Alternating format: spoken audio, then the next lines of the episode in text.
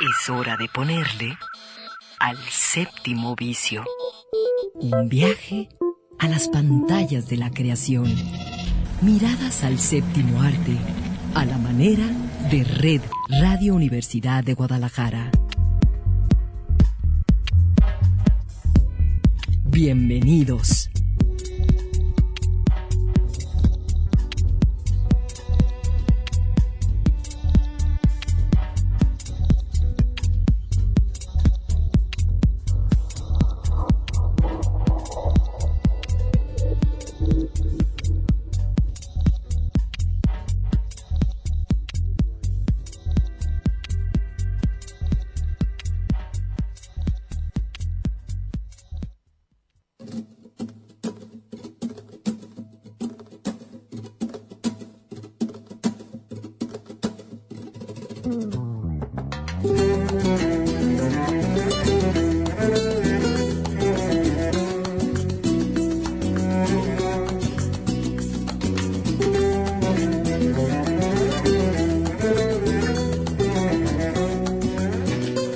Son las 3 de la tarde y así comenzamos hoy el séptimo vicio.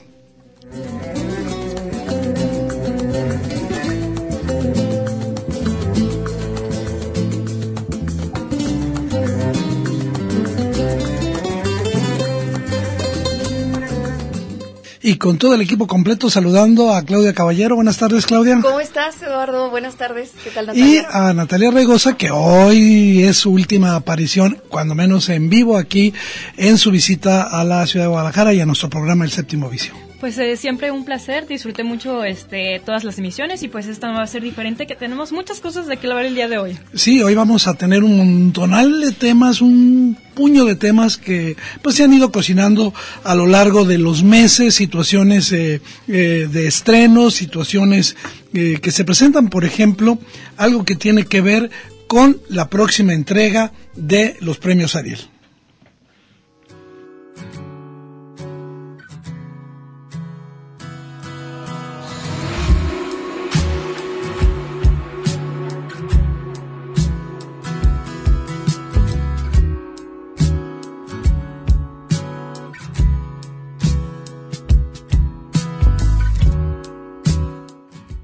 Eh, los premios Ariel que este año es eh, igual que todo el país ha estado envuelto en una serie de situaciones, digamos, eh, en principio por la amenaza de falta de recursos para la realización de los propios, cada una de las actividades relacionadas con la cultura, en particular con, con esta. Aquí tuvimos hace ¿qué será? En abril, el 27 de abril, si no mal recuerdo, una plática con el director de, la Academia Mexicana de Artes y Ciencias Cinematográficas, que es la instancia que organiza eh, los premios Ariel que están en su edición número 61. Y Ernesto Contreras nos decía que ellos sentían que había, bueno, un buen acercamiento y que de alguna manera pues habían resuelto este, la manera de realizar. Este año se realizará ya no en el Palacio de Bellas Artes, y creo que para bien por todo lo que ha ocurrido en el Palacio de Bellas Artes, eh, sino en la Cineteca Nacional va a ser la sede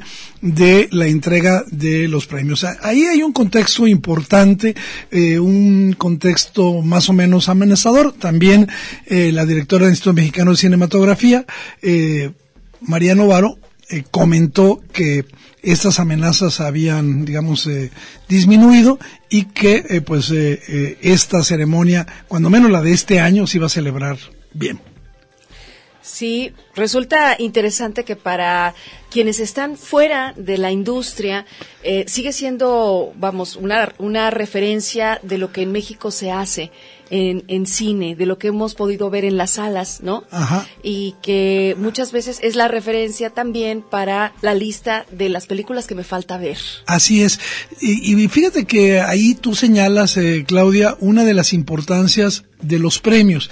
Los premios, ¿qué es lo que hace, eh, digamos, una, una academia? Un poco es legitimar el proceso de consolidación de, de la calidad, es decir, el estándar de calidad de los productos de esta, de esta industria y establece, pues, eh, sus categorías como muy similares a los que otros eh, premios como el Oscar, como el César en Francia, como, como El BAFTA. el BAFTA, sí, que entregan eh, premios y bueno, eh, esta ceremonia se va a realizar este lunes 24 a las 8 de la noche. Hay que decir que nuestra eh, estación hermana, eh, el canal 44 del Sistema Universitario de Radio, Televisión y Cinematografía, va a transmitirlo en vivo a partir de las 8.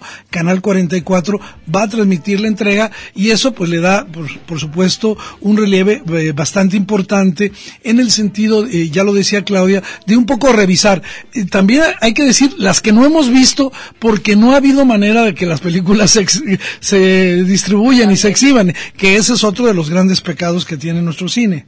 Es un gran problema porque fíjate que se ven muchos pesos pesados, pero yo diría que la mayoría de la audiencia mexicana solo ha visto una de, las películas más nominadas, tuvo 15 nominaciones que viene haciendo Roma, porque es la única que está en una plataforma a la que, digamos, se tiene acceso de manera más, entre comillas, democrática. No, eh, no digo que digo esto sea culpa de Netflix, es culpa de que nosotros, digamos, no consumimos tanto nuestro propio cine, este, y bueno, Sí, pues eh, yo ahí también eh, quiero decir que hay otras condiciones también eh, en términos de las propias propuestas que eh, establecen que la debilidad del circuito de exhibición mexicana cada sea cada vez se haga mayor.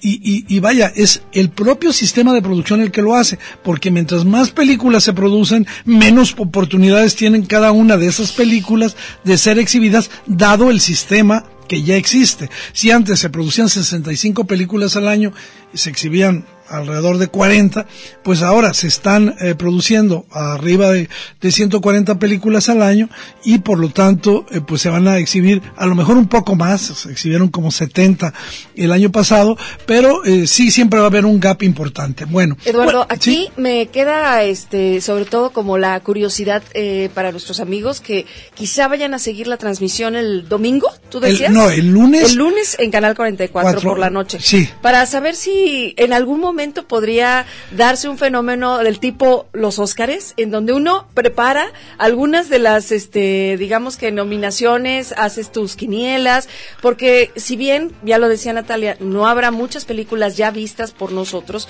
sí habrá figuras que son queridas por nosotros. Por supuesto. Y reconocidas en el teatro, en la televisión y, por supuesto, en el cine, que son mexicanos, actores y actrices principalmente. A- Hablando de las actrices, por ejemplo, ¿quiénes están nominadas para mejor actriz? Eh, eh, la señora Concepción Márquez, una señora mayor, este, por Cría eh, Puercos, eh, Gabriela Cartol por la camarista, extraordinaria actuación de Gabriela Cartol, que ya había salido en otras películas, Ilse Salas por Las Niñas Bien, el personaje magnífico de, de Sofía, que interpreta a Ilse Salas, Sofía Alexander Katz por Los Días Más Oscuros, oscuros de Nosotras, o de nosotros, y eh, la que se supone que es la favorita, no es mi favorita, Yalitza Aparicio por Roma. Mi favorita me parece que debería ser Ilse Salas por las niñas bien, pero se lo van a entregar a Yalitza por todo el peso que tiene la figura de sí ha sido la más popular. la más de popular, la terna, sí.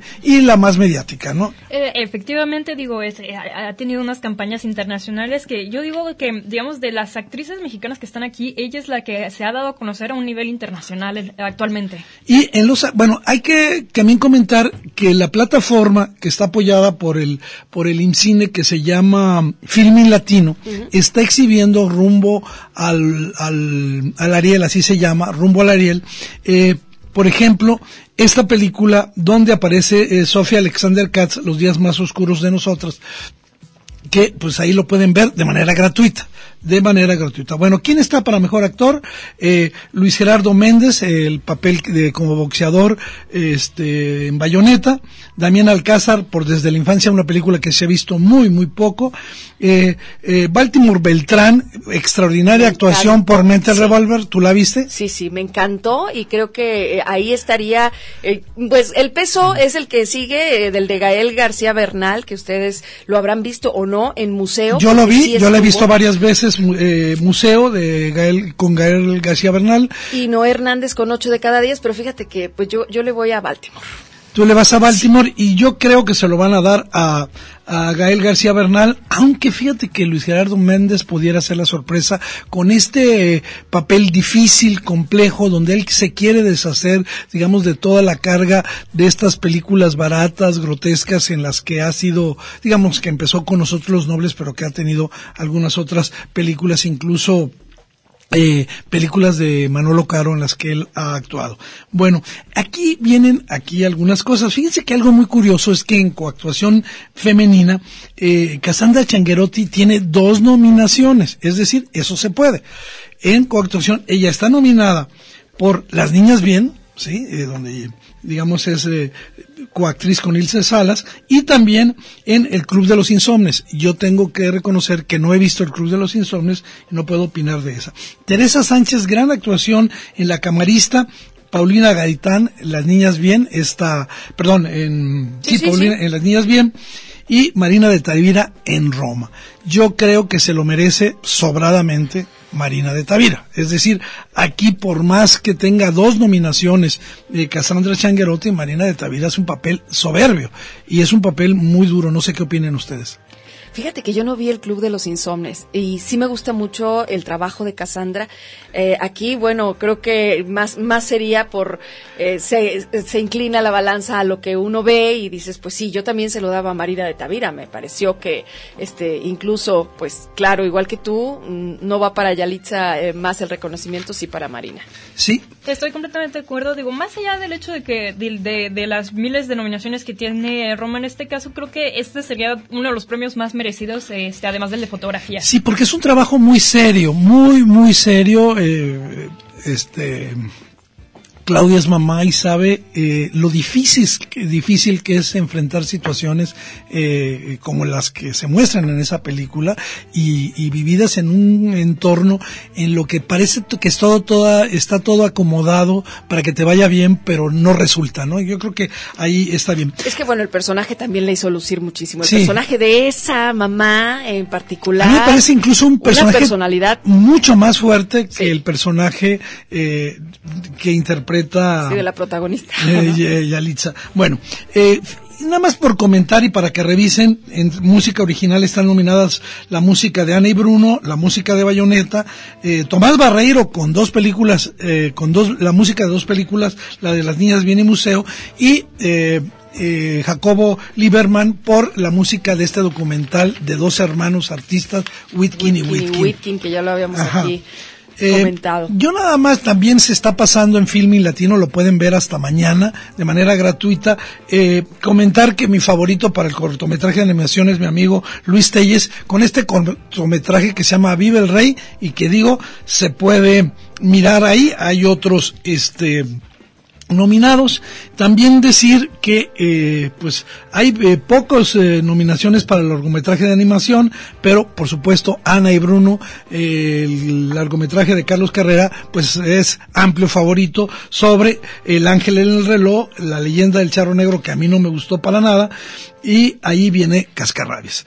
Este, en cuanto a guion original, y aquí ha habido toda una, pues una polémica, están nominadas Lila Vilés por la camarista Gran Guión, me parece, Alejandra Márquez Abella, viene la, la, la polémica por Las Niñas Bien, ya que Las Niñas Bien está basada en eh, un conjunto de relatos de Guadalupe Loesa que, que lleva el mismo título. Sin embargo, efectivamente, el guion es original, pero aquí se, siempre se ha dado, por supuesto, que tiene que ser original original, mm. es decir, que no tiene que tener un punto, un punto de partida. Alonso Luis Palacios por Museo, Carlos Reigada por Nuestro Tiempo y eh, Alfonso Cuarón por Roma. Está muy difícil, pero yo me inclinaría por la camarista, que ahí le van a dar, me, mm, digamos, un premio de consolación, porque es una película que merece muchos premios. Ópera prima, también creo que la camarista puede ganarlo. Está Cría eh, Puercos de Ecatl Garaj, este, Los días más oscuros de nosotros de Astrid Romero y eh, Ayotzinapa, El paso de la tortuga, el documental de Enrique García Mesa. Aquí viene otra otra categoría importante, fotografía, también está la camarista, eh, eh, la fotografía es de Carlos Rossini, Dariela Ludlow, eh, por las niñas viene una fotografía suntuosa, elegante, muy interesante. Eh, Damián García, en Museo, que también tiene un trabajo fotográfico espléndido. Diego García, como siempre, muy bien en nuestro tiempo. Y, pues, el favorito, Alfonso Cuarón, por Roma. Porque, eh, digamos, es imposible que le den el premio en, en los Oscars y que no se lo den aquí. Sí, sigo sería algo. Y la película iberoamericana, y aquí hay una buena noticia para todos, Campeones, la película que hace eh, dos años es con la que se estrenó el Festival Internacional de Cine de Guadalajara, esta película, este grupo de eh, gente con... Personas con discapacidad. Sí, con, sí, o capacidades especiales, como se dice ahora, que este eh, conforman un equipo de básquetbol. Sí, sí. Una película española muy emotiva. Fíjate que de hecho ya no se utiliza el término personas especiales o con capacidades, sino es personas con discapacidad. Yo creo que es lo más adecuado. Hacen mucha insistencia sobre todo a aquellos Porque si hay una discapacidad para Por supuesto, y bueno, si bien es cierto que cualquiera de nosotros tendría discapacidades diversas, ¿no?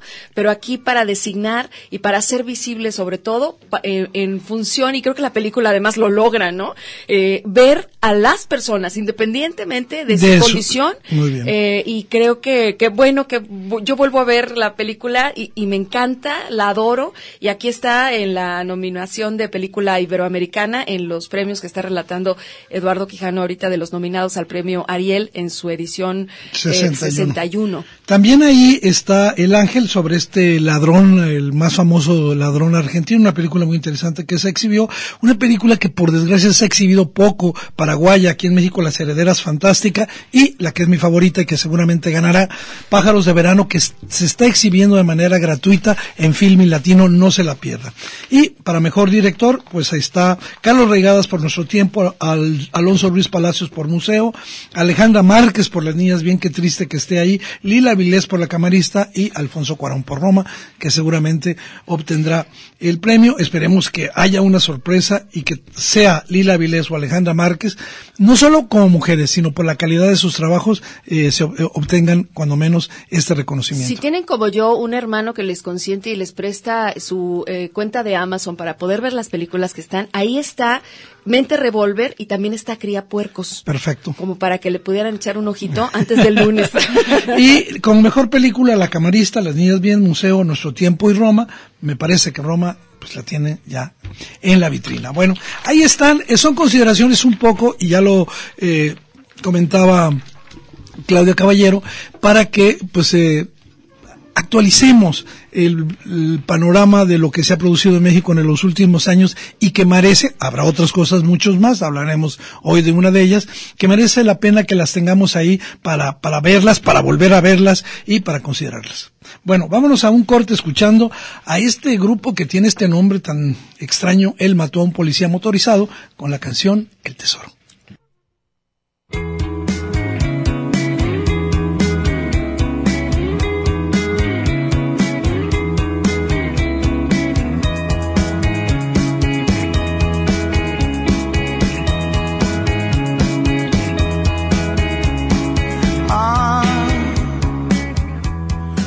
Paso todo el día pensando en vos. El séptimo vicio.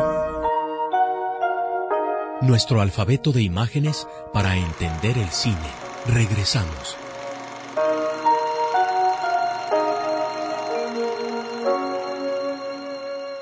Comedia. Documental. Terror melodrama. Animación. Y mucho más bajo el lente de El séptimo vicio.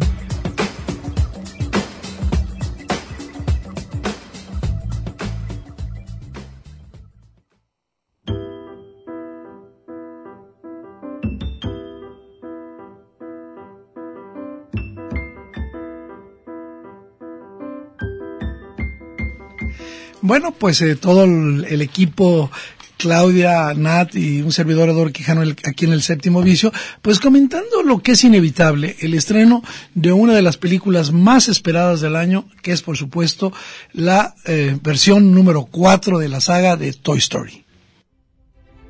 Amigos, todos iremos de viaje. ¿De viaje? ¡Vacaciones! Y Bonnie tuvo un gran día en clase. Hizo un nuevo amigo. Quiero que conozcan a Forky. ¡Hola! es un cubierto. ¡Me está atacando el pánico! ¡Hey, cuidado! Fui hecho para comer sopa, ensalada, tal vez chili. No soy un juguete. ¡Soy basura! ¡Libertad! ¡Ay, no! Si nos apuramos, podemos recuperarlo. Bonnie necesita su juguete favorito. Woody, espera.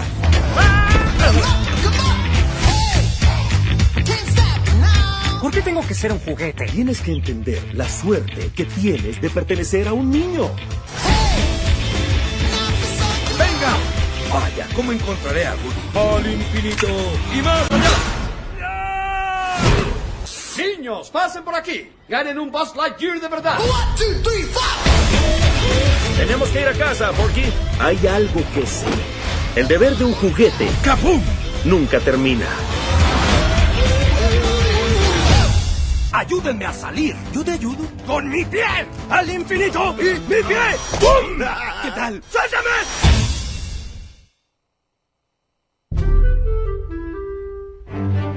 Bueno, pues ahí está. Y yo, pues, eh, la verdad tengo que confesar que no sé si con la misma emoción de lo que en aquel momento supuse que iba a ser el final en Toy Story 3, pero disfruté enormemente eh, esto que creo que es un muy buen cierre de una de las grandes, eh, bueno, de la saga de la película de animación, de la historia que cambió la manera de ver animación para toda la humanidad. Yo creo que la virtud del gran logro de Toy Story fue esa, cambiar la mirada sobre la animación. Y sí, fíjate que no únicamente desde un punto de vista técnico, o sea, porque Toy Story fue la, la primera película de animación que fue hecha eh, eh, enteramente, únicamente con efectos digitales. Y eso no se había visto antes, pero tampoco habíamos visto una historia de este tipo. Digo, ¿quién, ¿a quién se le ocurrió la idea de, de ver qué hacían nuestros juguetes cuando no los estábamos viendo? Antes de esto nada más habíamos visto la, la película de Chucky, bueno, eso nos daba pesadillas.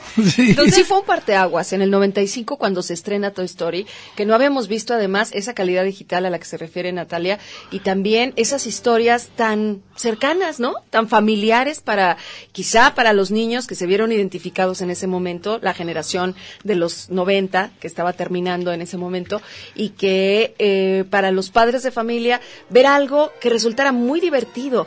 Creo que antes de Pixar y antes de esas películas como Toy Story, que fue la que empezó toda esa serie, realmente veíamos animación con, con el romanticismo de Walt Disney, ¿no? Con los musicales aquellos, y aunque si bien trae estas canciones que se quedaron, incluso las rescatan en esta última, ya hablaremos, eh, de, de tu amigo fiel, que es tan, tan ya poderoso, eh, le dio ese toque de aventura divertida en donde no solo el niño y la niña que estaban ahí en la pantalla se iban a divertir, sino los adultos. Eduardo. Efectivamente, yo creo que ahí estás tocando la parte, digamos, de mercadeo, de posicionamiento de mercado del proyecto de Toy Story. Es decir, eh, aunque ya habíamos tenido el, el, super éxito del Rey León unos años antes, eh, creo que esta película lo que hizo fue acercar a toda una generación de adolescentes y adultos a la animación, a, a Disney, al mundo de Disney. Creó eh, como verdades unos juguetes. Esos juguetes nos pertenecen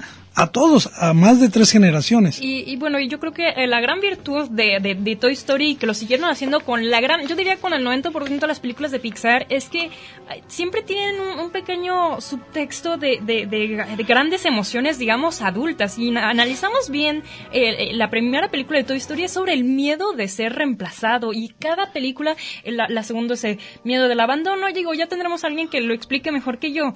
Pero eh, me parece digamos, este, que, que conecta con nuestras emociones más, eh, no primitivas, sino más básicas. Exactamente, y lo podemos ver también con películas como Intensamente, como con Up, con la segunda de Los Increíbles que sacaron recientemente. Maravillosa esa. ¿eh? Son películas que a, a, mí no me da miedo decirlo, incluso con esta última de Toy Story 4 casi se me salieron las lágrimas, porque... Yo con la 3 no puedo, ya la he visto dos veces, y las dos veces, eh, pues obviamente me he quebrado al final. Yo rebasé no, el casi, ¿eh? Yo no sí. me quedé en el casi. las palomitas me supieron más saladas. ¿En la 4 o en la 3? No, en la 4. En la 4, ah. Bueno, y, y, yo creo que también hay un elemento que ya nos platicará ahora eh, a través de la voz de Nat el propio Tom Hanks, que durante muchos años eh, pues ha, ha, vivido, ha acompañado esta serie justamente porque él es la voz de Woody. Y, y Woody pues es el personaje, se le hace un enorme homenaje a Woody porque pues hay muchísimos personajes y en esta eh, digamos Toy Story 4 crecen, crecen casi ahora sí que al infinito, aunque por ahí hay dos que se llevan la película, pero este eh, se le hace un homenaje justamente cuando el propio Andy, el, recuerden el final de la tercera película, eh, Andy cuando eh, le entrega a, Bonnie, a su hermanita, su caja de juguetes, les entrega a todos, pero cuando llega el momento de, de ver a Woody, se queda con él y hace el intento como de no dárselo, sin embargo, el homenaje es mirarlo y decirle, bueno, ya no me perteneces, ya vas a ser de alguien más. Y bueno, ¿qué les parece si escuchamos brevemente esta traducción que eh, Nat hizo de una entrevista eh, que se le hizo a Tom Hanks sobre eh, quién es Woody en cada una de las películas de Toy Story? I mean, the great change was the arrival of Buzz Lightyear, which was a threat to his whole social structure. En la primera película, el gran cambio es la llegada de Buzz Lightyear, que amenaza toda la estructura social de Woody. En la segunda, descubre de dónde viene. De la nada, tiene un pasado del que no era consciente. En la tercera, Andy se va a la universidad. Ya no es el juguete de Andy, se convierte en el juguete de Bonnie. Ya no es lo mismo, ni hay las mismas estructuras de poder. Él ya no tiene el mismo lugar ahí. And now, uh, Toy Story 4 has probably the most pro profound change at all. And what Woody is able to do is to navigate that change to its, to its righteous place. Y ahora, Toy Story 4 tiene el cambio más profundo de todos. Lo que Woody logra hacer es navegar ese cambio hacia el lugar adecuado. En todas estas películas, así como con todos estos cambios, el resultado final es exactamente lo que necesita ser. Y creo que eso es casi como una aceptación social de lo que la vida te trae. Woody logra saltar en el río y flotar hacia donde va el flujo y salir en la otra orilla.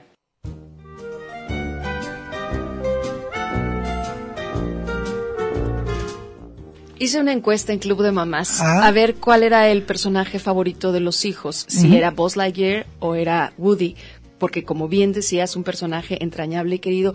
Yo intuyendo que era más popular Buzz Lightyear y no. No. Casi siete. Siete sobre el apenas este tres, del... tres de, de, de eh, Buzz. El día que iba yo saliendo del cine viendo, viendo esta película, este, entré al baño de mujeres y ahí vi a una niña, no tendría más de tres años, y vestido con su camisa a cuadros, sus, este, sus jeans, unas botas chiquititas, pero unas botas de vaquero, su sombrero de vaquero y una Jessie, pero no la soltaba a ningún lado. Y, y ahí me di cuenta del poder que, que, estas películas siguen teniendo con las nuevas generaciones. Digamos, decías Eduardo, que son 25, casi 25 años desde que salió la, la primera película, pero a pesar de esto, aún a, a, a, las nuevas generaciones les siguen llamando atención y lo siguen viendo con el mismo cariño. Y sí. no es este menor el que ahora Jesse tenga también un protagonismo en la historia. Sí. En, en todo esto que nos ha tocado platicar en, en diversos programas del séptimo vicio, Eduardo, este eh, hacer visible a, a, los personajes femeninos. Y, y, y, sobre todo la, digamos, la pastorcita que tiene un papel eh, fundamental en esta película como una mujer empoderada, como la líder de una liberación eh, de juguetes y por ahí hay dos personajes de peluche verdaderamente entrañables. Este, uno de ellos precisamente lo hace eh, Jordan Peele. Jordan Peele, este, lo recordarán en los últimos años porque ha hecho las películas de terror, este, Us y la película de Get Out, Atrapados sin salida. Pero tienen que saber que este director de, de películas de terror, antes de dedicarse a esto, se dedicaba a la comedia, lo cual se ve muy bien en el personaje que, que bueno, encarna. Y para todos aquellos que les gustan las trivias, Keanu Reeves también está en Toy Story. Está en todo, está en todos lados. Ahorita me lo encontré en el estacionamiento, pero que New Reeves está y justamente la hace de un motorista canadiense que hace, pues también tiene sus momentos de protagonismo, ¿no? Entonces, creo que la película está llena de muchísimas cosas, de citas, de reconocimientos, de esta música que tenemos en el fondo, que es justamente, pues, eh, soy, eh, soy tu amigo fiel. Y creo yo que, no sé si estamos al comienzo de una nueva trilogía o tetralogía, pero creo que Toy Story ha cumplido eh, porque no todas las películas de Pixar, probablemente Los Increíbles eh, eh, dos sea mejor que la primera, pero creo que todas las demás, Cars y mucho me temo que que las eh, digamos las secuelas no han sido tan afortunadas porque me parece que cada una de las, eh, la dos, no es que sea mejor que la una, sino le va añadiendo eh, esto, como platicábamos fuera de micrófonos con eh, Natalia, que es como una especie eh, de trayecto existencial, que es una especie como de historia muy cargada de existencialismo, de preguntas sobre quién soy, qué soy, a dónde voy, con quién quiero estar.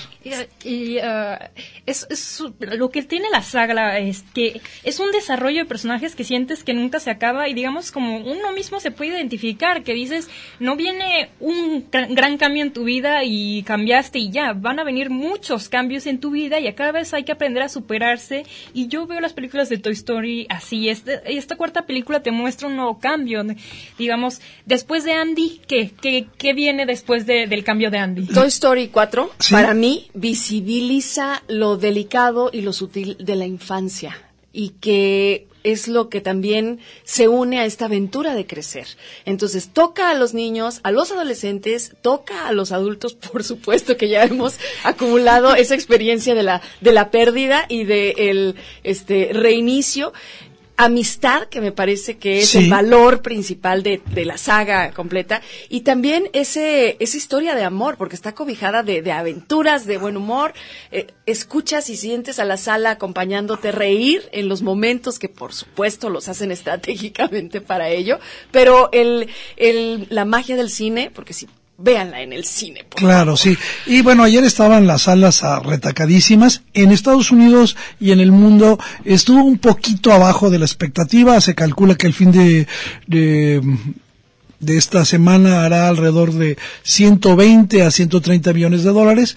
Este, ellos esperaban 140 después de lo que había ocu- ocurrido con Los Increíbles 2, pero me parece que más allá de los números, más allá, digamos, de los recuentos que se pueda hacer con esta saga que ya pasó los mil millones de dólares, me parece que va a ser un clásico en el mejor sentido de lo que es un clásico. Algo que nos propone nuevos modelos para entender el mundo, nuestros vínculos. Eh, eh, es un modelo de, de, de lo que puede ser una película eh, que no está enfocada, digamos, solo para niños, aunque coincido contigo, eh, yo vi muchísimos niños atentísimos, gritando, felices, eh, con la película, saliendo emocionados, tocados por los muñecos, por los, por los juguetes, pero también creo que es una película que nos dice mucho de las preguntas que como adultos nos seguimos haciendo sobre nuestra infancia, sobre nuestros miedos y sobre aquello que no queremos perder. Este, y bueno, una última cosa que comentar con nuestros radioescuchas. Fíjese que lo- lo- los mismos guionistas de Pixar tenían mucho miedo con una decisión que hicieron, lo verán si van a ver la película.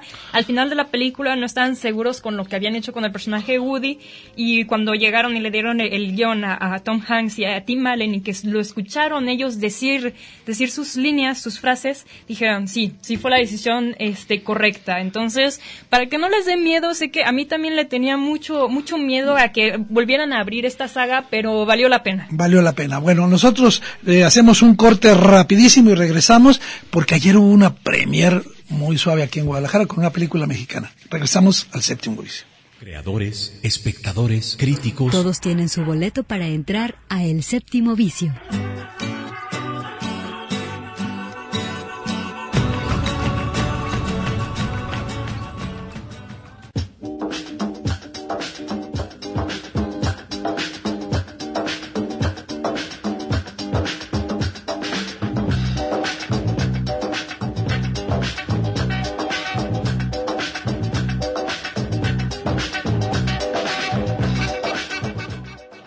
Aquí en el séptimo vicio con Claudia Caballero, Natalia Regosa y Eduardo Quijano. Eh, ayer, pues, una felicitación para eh, Estrella Araiza, la directora del Festival Internacional de Cine Guadalajara y todo su equipo, porque eh, con muy buen tino, bueno, dos felicitaciones. Una por la premier de la película dirigida por Gael García Bernal, eh, Chico Arotes, eh, que se hizo una premier que pues rebasó pues eh, la demanda de la sala eh, Guillermo del Toro se abrió otra sala donde también se exhibió la película no era una función gratuita hay que decirlo y bueno pues es- estuvo muy bien ahorita vamos a, a decir algo pero también decir porque estábamos hablando hace un momento de eh, Toy Story 4 que la Cineteca a partir de eh, el día de ayer, bueno, a partir del día de hoy y mañana, en, en, digamos, las mejores salas de la ciudad, la- de la- las mejores salas casi del país, eh, se va a estar exhibiendo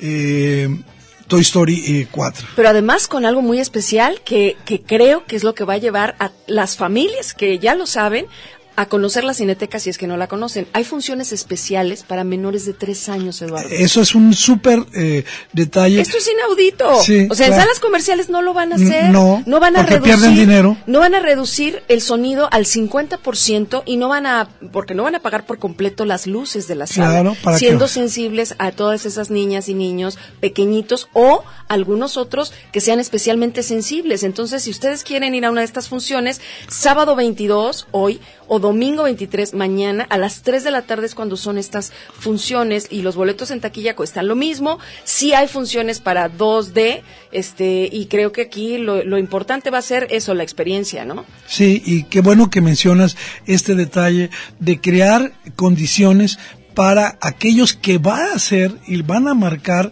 eh, su forma de vincularse con el cine a través de una película del tamaño de Toy Story, porque seguramente si yo tuviera, digamos, tres años, pues disfrutaría enormemente ver esta película, porque es una aventura. ¿Sabes que a mí me tocó ver la premier de Toy Story 4 en una sala de las comerciales, de los complejos comerciales, con este adaptada, nunca había entrado a una sala para niños, donde tienen, bueno, hasta brincolín y Sí. alberca de pelotas, que, que a fin de cuentas eso es para en el Inter antes o después, pero ya en los asientos hay unas filas de asientos que son tipo como futón, Sí. suaves, suaves, acolchonadas, rojas, verdes.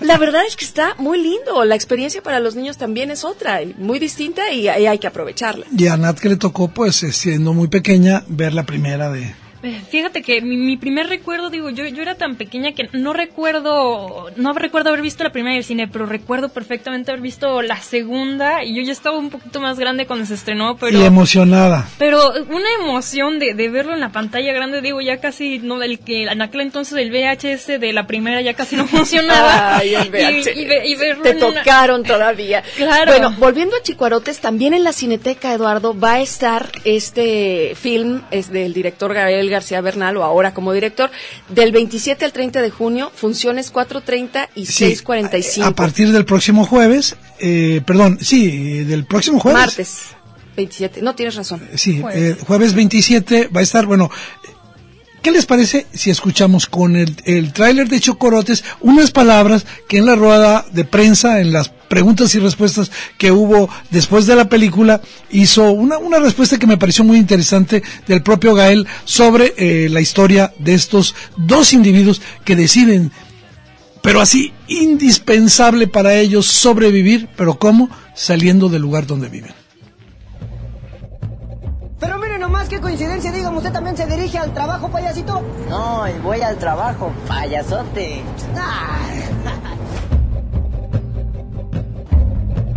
Mi tío trabaja en el sindicato, güey. Tú nomás junta los 20 mil varos. Le habla a mi tío y tienes la plaza.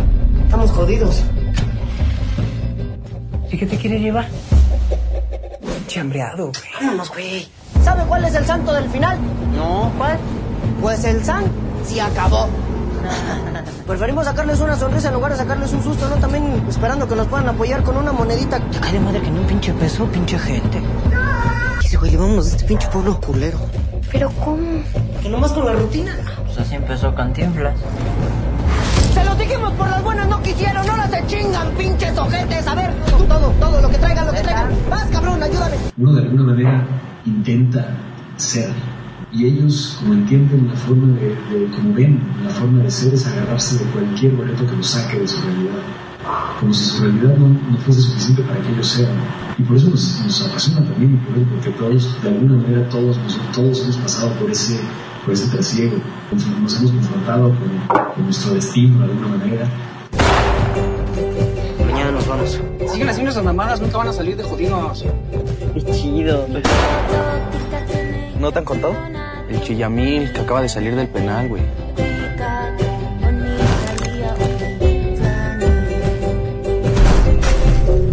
¡Cállese! Pues señores, señores, esperemos que les haya gustado el show. Ahí se chingan un bolillito para el susto.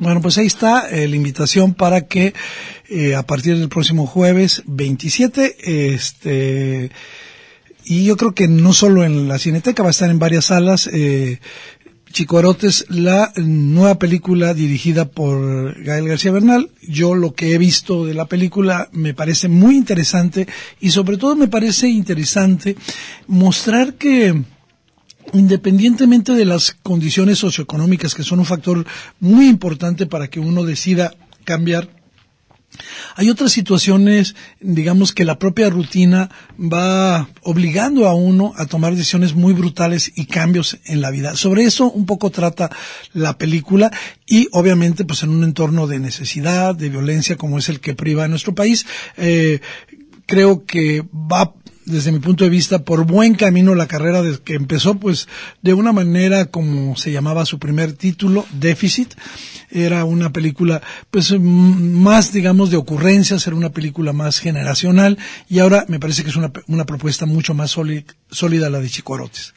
Pues la veremos. Yo tengo, sí, este, curiosidad, por supuesto, de ver también el ojo de, de Gael desde ese otro lugar, ¿no? Claro, de, ya como, como un director que ha, digamos, eh, reconocido eh, a través de sus propios personajes en muchísimas películas, actuando pues creo que por lo menos en dos o tres películas por año a lo largo de todo este tiempo. Entonces yo creo que le, le ha ayudado muchísimo en su consolidación como realizador y pues ya lo veremos. Rápidamente nos vamos, simplemente eh, queremos anunciar que eh, como hemos hablado mucho de películas que se estrenaron, etcétera, pues ahora lo que vamos a hacer es entre Claudia, Natalia y un servidor, vamos a, preguntarnos cuál es la película que más queremos ver de las que se van a estrenar pronto. Bueno, vamos escuchando a Bill Callahan y regresamos aquí al séptimo vicio.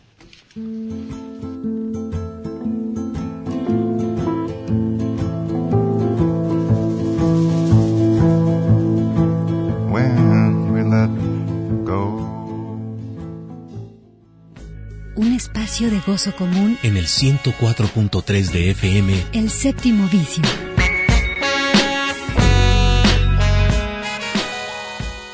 El séptimo vicio. cine en permanente construcción.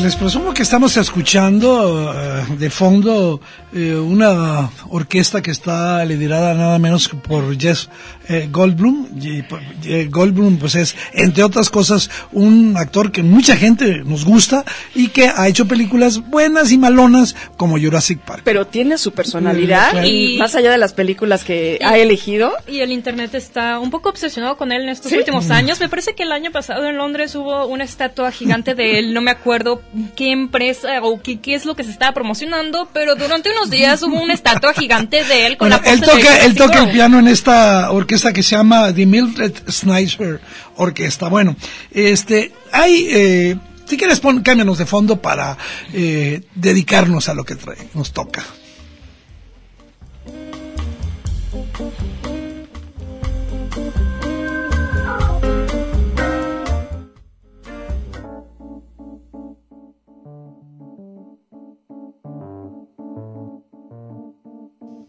Bueno, eh, hablábamos de que, pues, eh, cuando uno piensa en películas que se van a estrenar, uno dice, esta la quiero ver. A ver, ¿cuál quieres ver, Eduardo? Mira, es que hay un montón de películas que están... eh, y yo hice una lista de siete por estar en el séptimo vicio. Claro. Y, y bueno, eh, una película que me recomendó Nat y que yo prefiero que ella la presente, que es Midsommar. Este, Midsommar. ¿Por qué yo le tengo ganas a esta película? Bueno, este, tal vez eh, lo sepan aquí los amigos del séptimo vicio, tal vez no, pero yo soy una gran fan del, del género del terror. Sí. Y el año pasado, este, hubo una película que aquí se le, se le conoció como El legado del diablo, que para mí es una de las grandes películas de terror de todos los tiempos. Con una, Heredity, sí. con una actuación extraordinaria de, de Tony Collette y ahora el mismo director nos, Ari Aster. nos trae Midsommar, una película que eh, a falta de, de palabras para describirlos, lo único que se me viene a la mente es, es creepy, digamos. Es creepy. Bueno, y dinos que rápidamente cuál es el plot de la película, cuál es el asunto, que, la historia. Digamos, es, es muy fácil. Es, es una chica que está atravesando pues eh, un, un momento de duelo y pues para ayudar a, a superar es- este momento difícil en su vida, decirse irse con su novio y unos amigos a, a Suecia a un ¿Festival? un, un festival, digamos, a un pequeño pueblo abandonado en el cual tienen, digamos, un- unos rituales muy particulares cuando llega el verano y las cosas cada vez se van descontrolando o volviendo más raras, digamos. Sí, yo recuerdo haber visto ya el tráiler, sí me llamó mucho la atención y me dio curiosidad, por supuesto, justo por estas imágenes de lo que el- un festival que podría ser el Burning Man o muchos otros muy se parece. parecido, sí, claro. Se parece, entonces me dio curiosidad. en chiquito, andar- sí, sí, más pero digo, chiquito, más, más chiquito. más de, ah, de más misterio, de que Y- no sabes realmente en qué va a Y terminar. yo creo, digo, predicción mía, creo que tiene una estética muy particular y yo creo que una gran fotografía esta película. y esa también está en tu lista de la quiero ver. Sí, esa es la que escoge. Y fíjense que hay,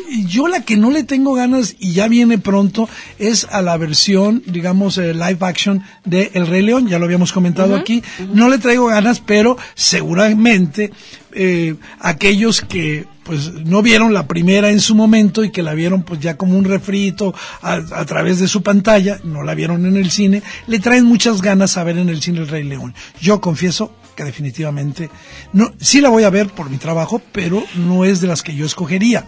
Yo sí la quiero ver, solo que igual, eh, créeme que tengo un problema con los trailers. A veces no quiero verlos, ¿sí? Porque también me dan eh, a- un, un- un dato que no quiero. Y el dato que me dio el tráiler del Rey León es la voz de Scar, que Sí. me parece que es uno de los personajes mm, que más atractivo tienen y que la voz original era la de Jeremy Irons. Así ¿sí? es. Y ahora no sé quién lo hace, pero No mm, es, no lo no es, llena, no lo no llena. llena. Y mm, pues no sé, a mí cuando dijeron live action, yo no sé por qué en mi mente me imaginé, dije, ah, en vez de leones van a ser personas y vamos a estar en tribus africanas y va a ser un Hamlet más real.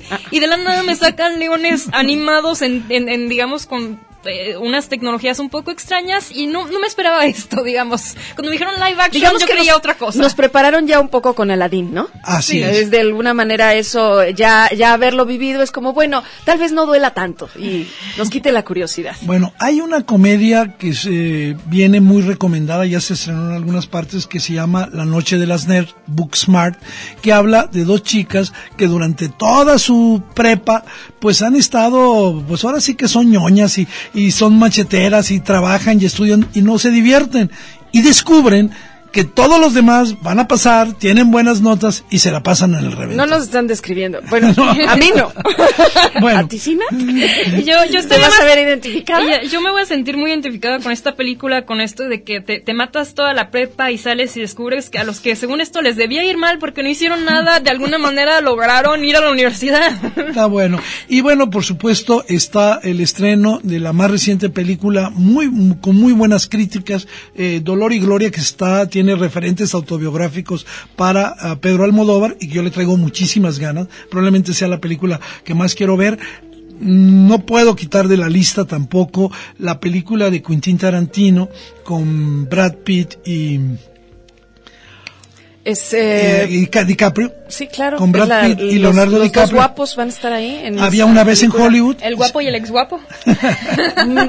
Yo voy a ver si todavía entra en la categoría de guapo. Bueno, este, eh, y esta película, eh, gente muy cercana a, a mí y que le gusta el cine y que la vio en Cannes, me ha dicho que es una película que, y lo voy a decir quién es, el crítico Leonardo García Sao me dice que es un verdadero petalazo. Que no se vayan con la finta, que la película es mucho más, digamos, vender eh, una nueva película de Tarantino. Sin embargo, otras personas me han dicho que no es más, pero tampoco menos que una buena película de Tarantino. Ahí está el comentario de Había una vez en Hollywood. Y una película, la más reciente de Danny Boyle, este, este eh, director que tan buenas películas ha hecho a lo largo de su trayectoria y que ahora hace una historia a la que ha titulado Yesterday. ¿Tú sabes de qué se trata, Nat? Para mí, eh, de las películas con la premisa más interesante les que ha hecho Danny Boyle, imagínense que se despiertan en un mundo y los virus nunca existieron. Es decir, no, nunca existió este eh, Paul McCartney, nunca hubo un John Lennon. Y este chavo que se sigue acordando de todas las canciones, ultra fan de los virus, pues él se pone a hacer las canciones de los virus y él pega él solo, siendo el único autor de los 10 discos de los virus. Oye, a veces se me antoja esa película, ¿eh? Se ve muy graciosa y obviamente pues un musical, digo, este alimentado con, con, con toda esta música y se ve muy divertida y y a mí me da mucha curiosidad ver qué nos va a dar. Y la última película que quiero mencionar antes de que se nos acabe el programa es la versión, ahora sí, de, digamos, de, ficción de un caso real. Ya vimos el documental, ya lo comentamos, el documental de las cintas de Ted Bundy aquí. Se llama El retrato de un asesino y Ted Bundy eh, va a ser representado por Zac Efron y pues yo creo que hay que darle la oportunidad de verla. A mí el documental me pareció terriblemente bueno, terriblemente porque pues, estás viendo a un asesino, probablemente el psicópata más terrible de, los que ha existido, un hombre que se, pues, se piensa que asesinó a más de 20 mujeres. Pues si ya mencionaste plataforma, ah, hablando de estrenos, viene Stranger Things la tercera temporada, que creo que es de lo más esperado también para Sale el 4 de julio. Así es, el 4 de julio, ya estamos este ya esperando. La próxima semana lo vamos a estar esperando y vamos a comentar claves para entender, nos comprometemos Claudia Caballero y yo a darles claves para entender la temporada número 3 de Stranger Things. Bueno, Claudia, muchísimas gracias. Gracias a ti, Eduardo y Nat. Sobre todo a Nat, muchísimas gracias, buen viaje. En retorno ya nos estaremos eh, comunicando a través de la línea telefónica hasta París y nosotros recomendando una película que está en cartelera, hecha por segunda vez por el mismo director, por el chileno eh, Sebastián Lelio, que hizo dos veces Gloria. Gloria, la versión chilena, y por supuesto Gloria Bell, la versión con Julianne Moore, que está en cartelera. Vamos escuchando a Humberto Tozzi.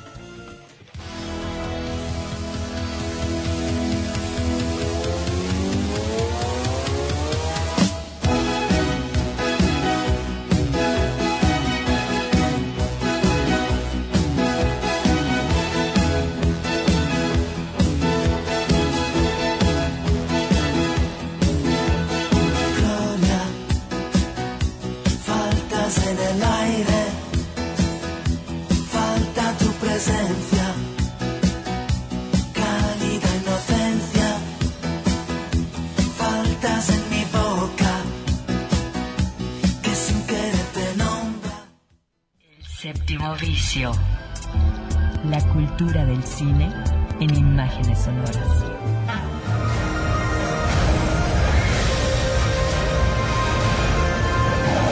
Miradas al séptimo arte, a la manera de Red Radio Universidad de Guadalajara. Escúchanos todos los sábados desde las 3 de la tarde. Hasta la próxima.